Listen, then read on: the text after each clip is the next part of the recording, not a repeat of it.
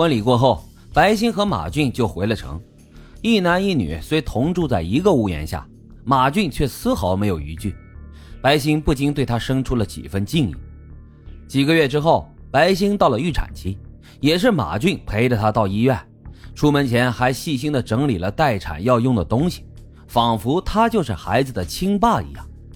两天两夜的阵痛后，白欣的女儿终于出生了，粉粉嫩嫩的小丫头惹人怜爱。白欣给他取了个乳名叫糖宝。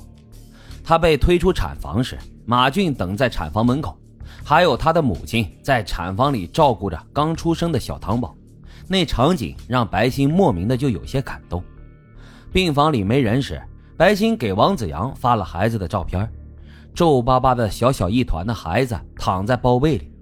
王子阳给白欣发消息说：“他们的女儿真好看，是个美人胚子，长大后啊一定跟他妈妈一样好看。”白欣则回了王子阳一句贫嘴，嘴角不禁漾起了一丝微笑。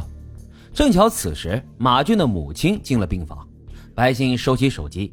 看着她的假婆婆为孩子忙前忙后的身影，心里浮起了一丝愧疚。马俊母亲出去后，马俊站在床边，局促着跟白欣解释说：“他妈太想抱孙子了，天天问他儿媳妇何时生孩子，赶着要来照顾孩子，怕他们照顾不好。孩子出生后确实也需要人照顾，于是白欣就默认老太太留下来帮他们照顾孩子，住在王子阳给白欣买的那套房子里。”白欣出了月子后，老太太把糖宝抱到自己卧室，把儿子呢赶到白欣的房间，说是怕孩子，说是怕孩子晚上闹腾影响他们两人的休息。白欣知道老太太是有私心的，明里暗里呢想让他再生个孙子，他们只能在老太太面前做足了戏份。不得不说，老太太对糖宝是真的好。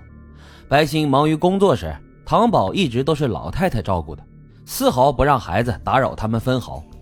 马俊在白欣的房间里面照旧着打着地铺。北方的秋夜寒冷入骨，地上寒凉。马俊睡了几个晚上就鼻涕眼泪横流。白欣有些不忍心，在床上就给他让了一块地方。马俊呢也没有推辞，可他依旧规规矩矩的睡在白欣给他让出的那块地方。白欣躺在床上给王子阳打电话。告诉他，马俊的母亲现在帮他们照顾孩子，把马俊赶到了自己的房间住。白欣问王子阳，怕不怕他们之间不清不白？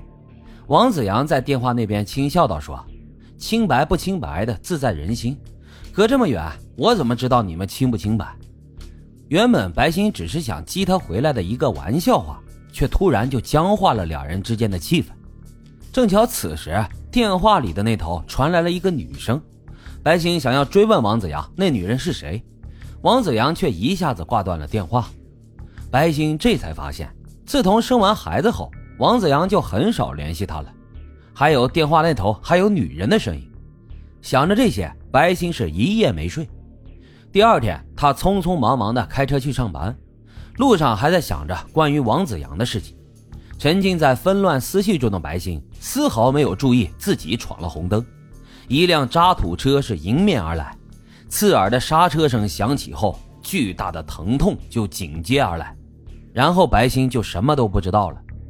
等到他再次醒来的时候，发现自己躺在医院里，马俊坐在他的床边，看到他醒了，忙不迭的去喊医生。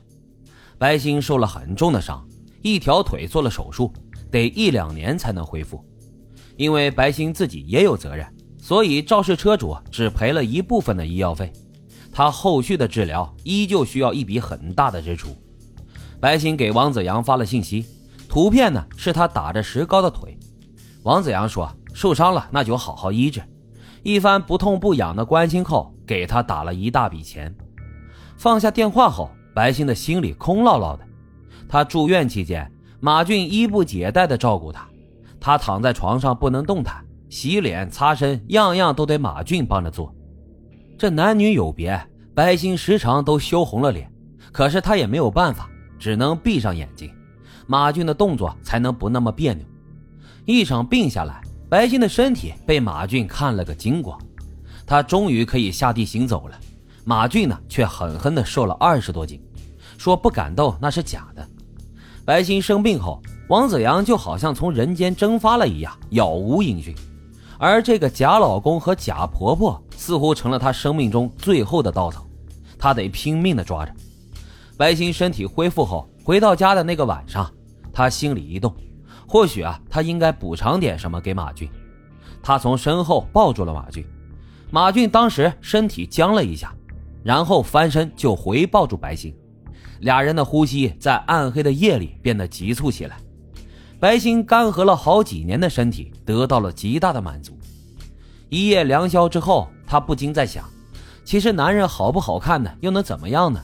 关了灯之后，其实都差不了多少。